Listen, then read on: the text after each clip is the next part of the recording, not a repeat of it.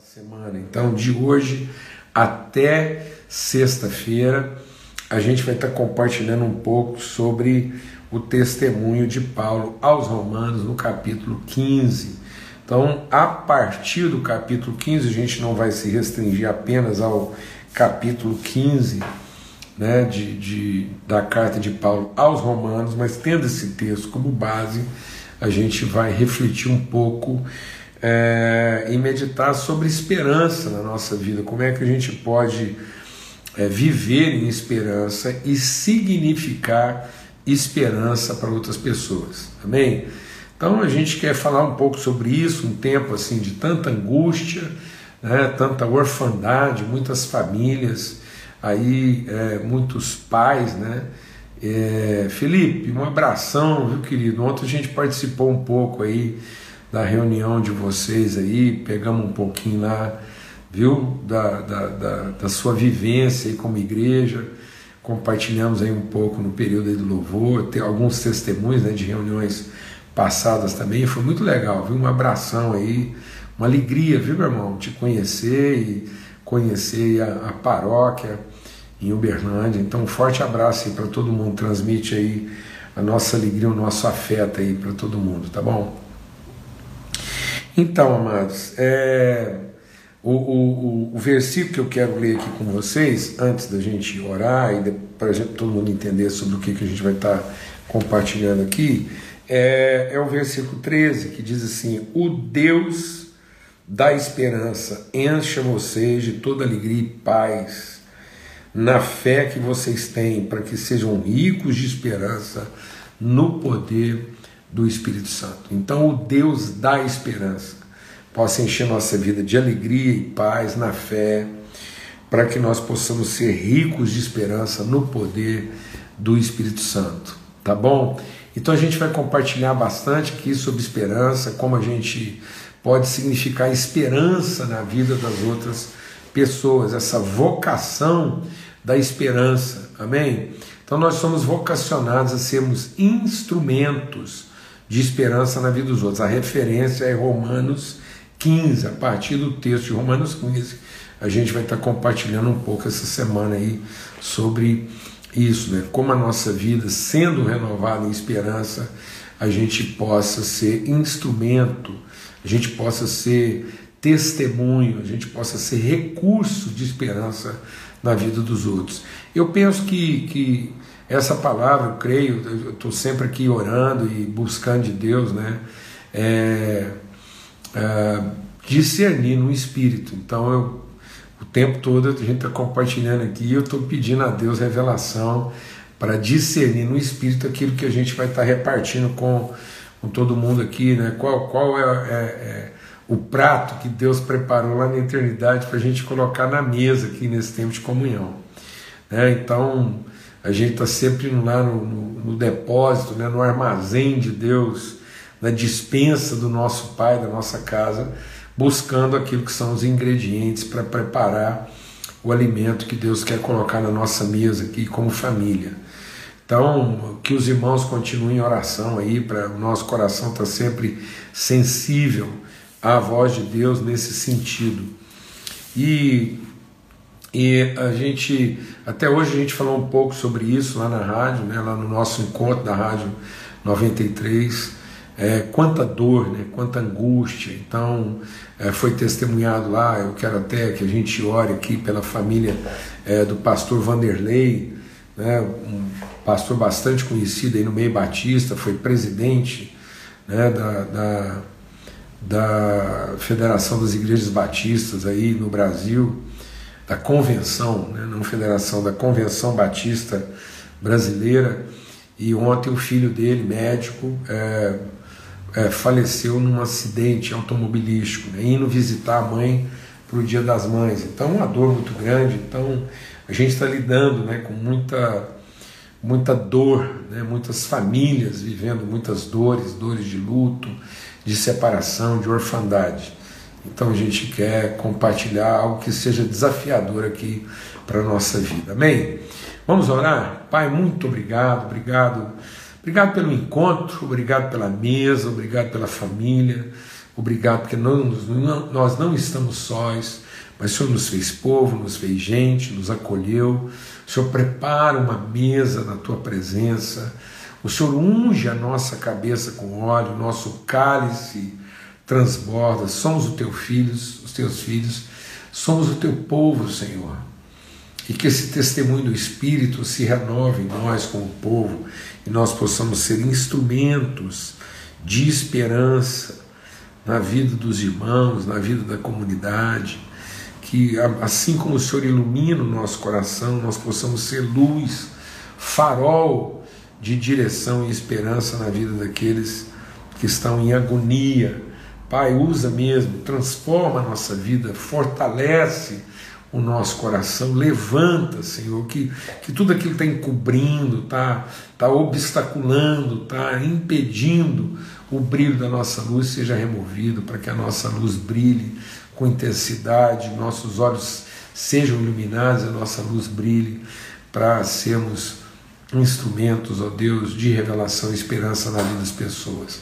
No nome de Cristo Jesus, o Senhor. Amém e amém. Graças a Deus. Amém. Eu vou desligar aqui. Aqui, ó, tá vendo? Então a Sandra está compartilhando aqui, né? Perdi meu esposo por consequência da Covid. Agora, né? Tem recente, apenas um mês. Sandra, que, que o Deus de toda consolação, minha irmã, seja sobre a sua casa, sobre a sua vida, né, que Deus derrame virtude, te console, que naquilo que você for consolada, sua casa for consolada, vocês possam consolar a outros. Muitos testemunhos, né? Mais um testemunho aqui, né, de, de uma filha que se separou da sua mãe né? Então, assim, é isso. E a gente quer conversar um pouco sobre isso aqui, tá bom? Vamos lá? Então eu quero convidar vocês aí a abrir suas Bíblias lá na carta de Paulo aos Romanos, no capítulo 15. A gente já citou aqui o verso 13, que diz: E o Deus da esperança encha vocês de toda alegria, toda paz, na fé que vocês têm, para que sejam ricos de esperança no poder do Espírito Santo. E aí, para a gente entender o que Paulo está dizendo aqui, ele começa né, no, versículo, no, cap, no versículo 1 do capítulo 15, ele diz assim: Ora, quando Paulo faz essa afirmativa, é uma, é uma conclusão, né, amados? Ele está concluindo, ele está dizendo a todos nós. Irmãos, é assim, né? nós temos que ter uma, um entendimento conclusivo. Né? A esperança ela acontece a partir de um, de um entendimento conclusivo e não de um pensamento expectativo. Nós não podemos confundir é, esperança com, com expectativa, né? como, com o desejo do que vai acontecer. A esperança é a certeza, é a convicção do que já é. Por isso ele diz: a fé que vocês já têm. Ora, nós que somos fortes na fé, temos que suportar as debilidades dos fracos e não agradar nós mesmos. Amém? Amados, para que a gente possa viver de esperança, plenos de alegria, como Paulo diz aqui, e paz, isso só acontece na fé. Essa é a vitória que vence o mundo, a nossa fé. E a fé que nós temos, em nome de Cristo Jesus. Paulo está escrevendo aos irmãos e dizendo assim: nós que somos fortes. Então ele não está dizendo que nós devemos ser fortes, ele está dizendo que nós somos fortes. Então, a esperança é uma convicção da nossa força em Cristo Jesus. A certeza de que Deus não. Paulo vem construindo esse pensamento. Ele vem construindo. O Espírito testifica com o nosso espírito que nós somos filhos de Deus. Nós já compartilhamos, fomos trabalhando isso já lá atrás. Né? Depois ele vem falando: aqueles a quem conheceu, ele chamou, a quem chamou, justificou, a quem justificou, é, é, glorificou. Então, e tudo isso numa, numa, numa perspectiva conclusiva. Né? É um assim é não é um talvez seja, quem sabe será, que bom que fosse. A vida cristã não é um talvez seja, não é um quem sabe será, não é um que bom que fosse. Não, a vida cristã, não, a fé é um assim é. A fé não é expectativa do que Deus fará a partir do que nós fazemos. A fé é a firme convicção do que nós faremos a partir do que Deus já fez. Ele já nos abençoou, ele já nos perdoou, ele já nos chamou, ele já nos justificou, ele está nos aperfeiçoando para revelar a glória dele através de nós. E Paulo vem construindo esse pensamento. Lá no capítulo 14, ele repete isso, ele diz: acolham quem é fraco na fé. Então ele está dizendo a pessoas que, que quem tem quem tem ouvidos para ouvir, ouça o que o Espírito diz a igreja. Paulo diz isso lá atrás, ele diz: olha, toda a criação à volta de nós geme a esperança de que os filhos de Deus se revelem. Então, ele está colocando esse, esse, esse gravame de responsabilidade. E, e aí nós temos que, que assumir esse lugar, de uma vez por todas. Né? Então nós não podemos continuar nos colocando no, no lado da, da, de quem está fragilizado, de quem está enfraquecido. Se nós quisermos viver uma vida plena de alegria e paz, é na fé. Que fé? A fé que nós temos, a certeza de que as promessas de Deus são para nós, meditarmos nessa promessa, aplicarmos essas promessas, e promessas que já foram concedidas, que estão estabelecidas. Então nós temos que buscar a cada dia, né, não é ficarmos sentados não é ficarmos lamentando, murmurando, nos queixando, na expectativa do que Deus ainda fará, ou do que ele podia ter feito e não fez. Nós estamos insistindo nessa reflexão aqui. Vimos a situação lá de Lázaro, quando Deus quis mudar né, as referências, temos meditado esse, esse desafio que Paulo é repetitivo aqui aos Romanos, no capítulo 12, ele diz: olha, apresentem desejos, apresentem cobiças, apresentem expectativas, tudo aquilo que emana do corpo, tudo aquilo que emana do ventre, da nossa carência, como, como desejo de ser satisfeito ou de ser reconhecido, apresenta isso como sacrifício vivo e sejam transformados pela renovação do entendimento, para que possamos experimentar a perfeita, a boa, a agradável vontade de Deus. E qual é essa vontade perfeita, boa e agradável? É que nós sejamos instrumentos, sejamos os filhos, sejamos aqueles que, que uma vez adotados, adotam. E que Deus não está aguardando o nosso serviço, Deus está aguardando a nossa atitude, o nosso posicionamento em fé. E ele diz então: é, vocês acolham quem é fraco na fé. É, aí você está dizendo, bom, mas então é, é, eu posso é, pensar que essa palavra para mim, às vezes eu não me sinto é, forte o suficiente na fé e, e não, não sinto que, que é, eu seja forte o suficiente. Irmãos e irmãs, a gente não pode continuar indo para esse lugar né, de, de escape. É, muitas vezes a gente não quer assumir né, a força da nossa fé porque não queremos assumir a responsabilidade, mas nós não temos desculpa. Amém? Nós não temos desculpa. Nós conhecemos o Senhor. Eu sei do que eu estou falando. Eu sei a quem eu estou me dirigindo.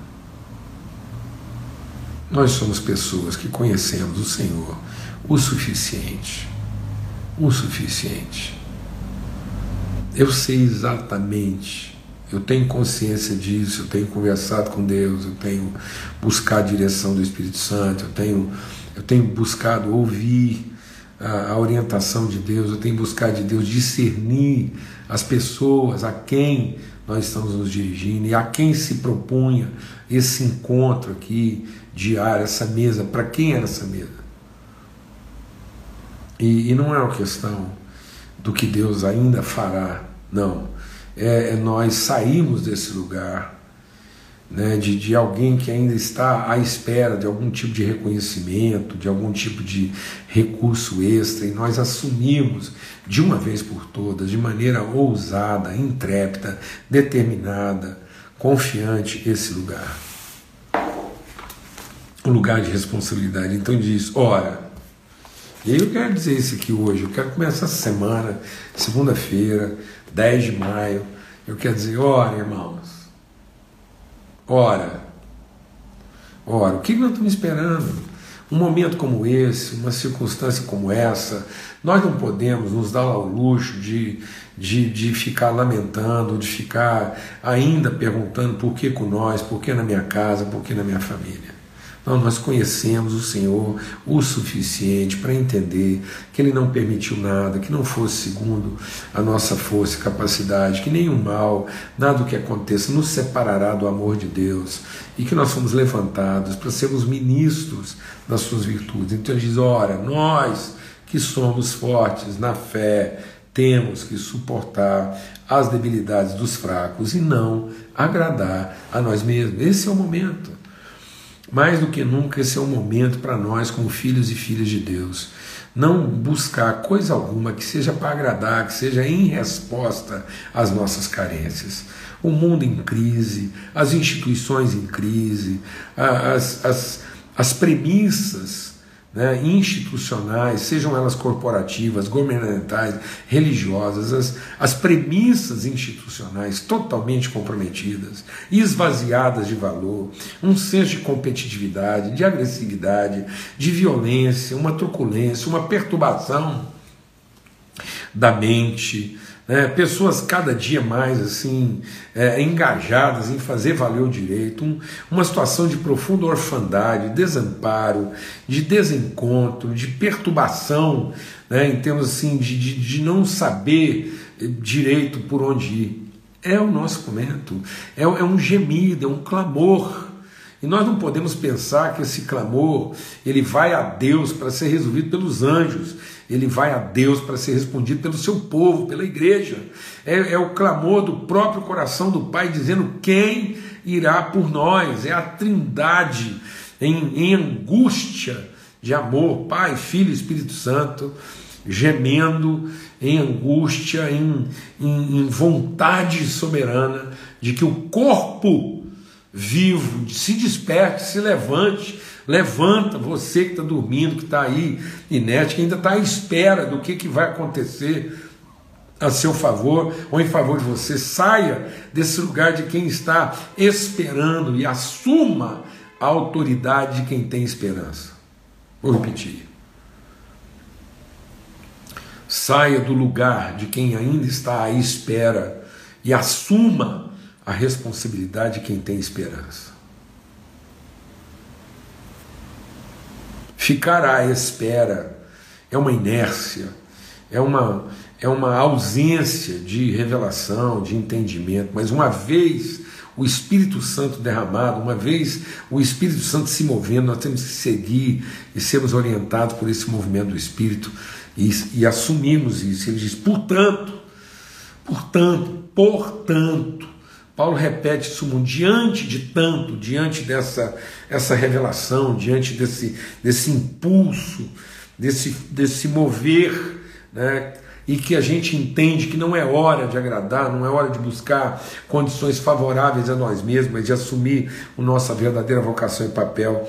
Cada um de nós agrade o próximo naquilo que é bom para edificação porque também Cristo não agradou a si mesmo, pelo contrário, como está escrito, os insultos dos que os te insultavam caíram sobre mim, pois tudo que no passado foi escrito para o nosso ensino foi escrito, a fim de que pela paciência e pela consolação das Escrituras tenhamos esperança. Sabe, amados, quando eu comecei a ler esse texto pedindo graça de Deus para compartilhar aqui na nossa mesa preparada, É, assim, quando a gente, como cristão, quando nós, como filhos e filhas de Deus, não temos uma atitude proativa, engajada, determinada, alegre, alegre, ousada, incansável, gente que não se detém, gente que não não lamenta, gente que não se deixa vencer pela preguiça, mas que se levanta, investe, assume, se dispõe. Quando isso não acontece, a gente se torna gente muito desagradável. Não tem nada mais desagradável. Vou falar uma coisa, não tem nada mais desagradável, desagradável do que um filho, uma filha de Deus que, que, que, que ficam no lugar da murmuração, da queixa, do lamento, né, da, da, que fica ali postergando, que, que, que, que acaba se tornando um estorvo. Nada é mais pesado, nada é mais difícil de lidar do que uma pessoa que tem vocação de fé, que tem chamado de orientação, e que abdica disso, abandona, renuncia, é, negligencia o seu papel de esperança, de liderança e fica no lugar da murmuração, da queixa, do lamento, da reclamação, à espera de que os outros é que ainda resolvam a sua condição. É muito desagradável.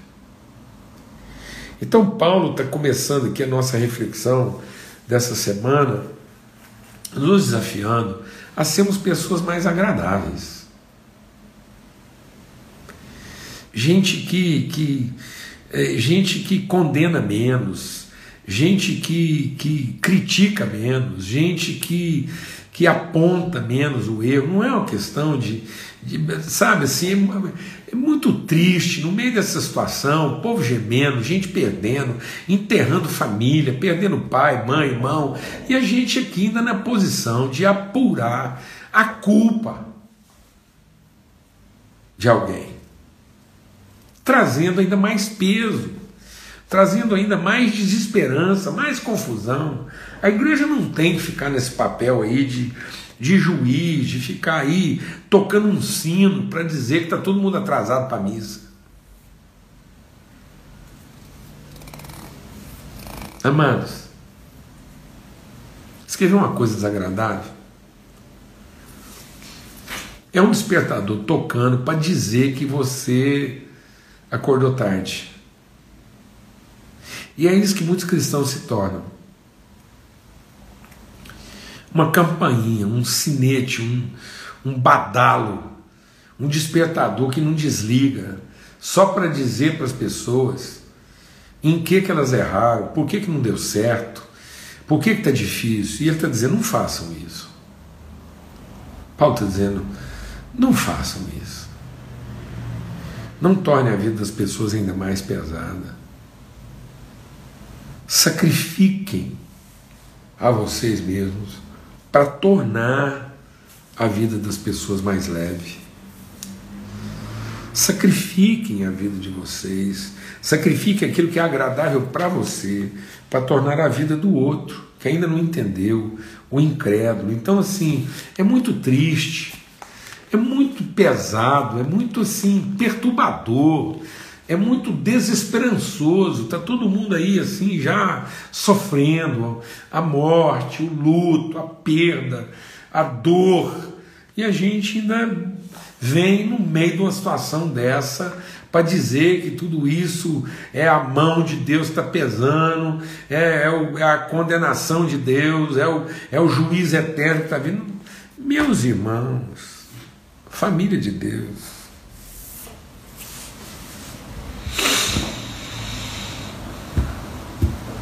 Amados, o texto aqui está dizendo o seguinte: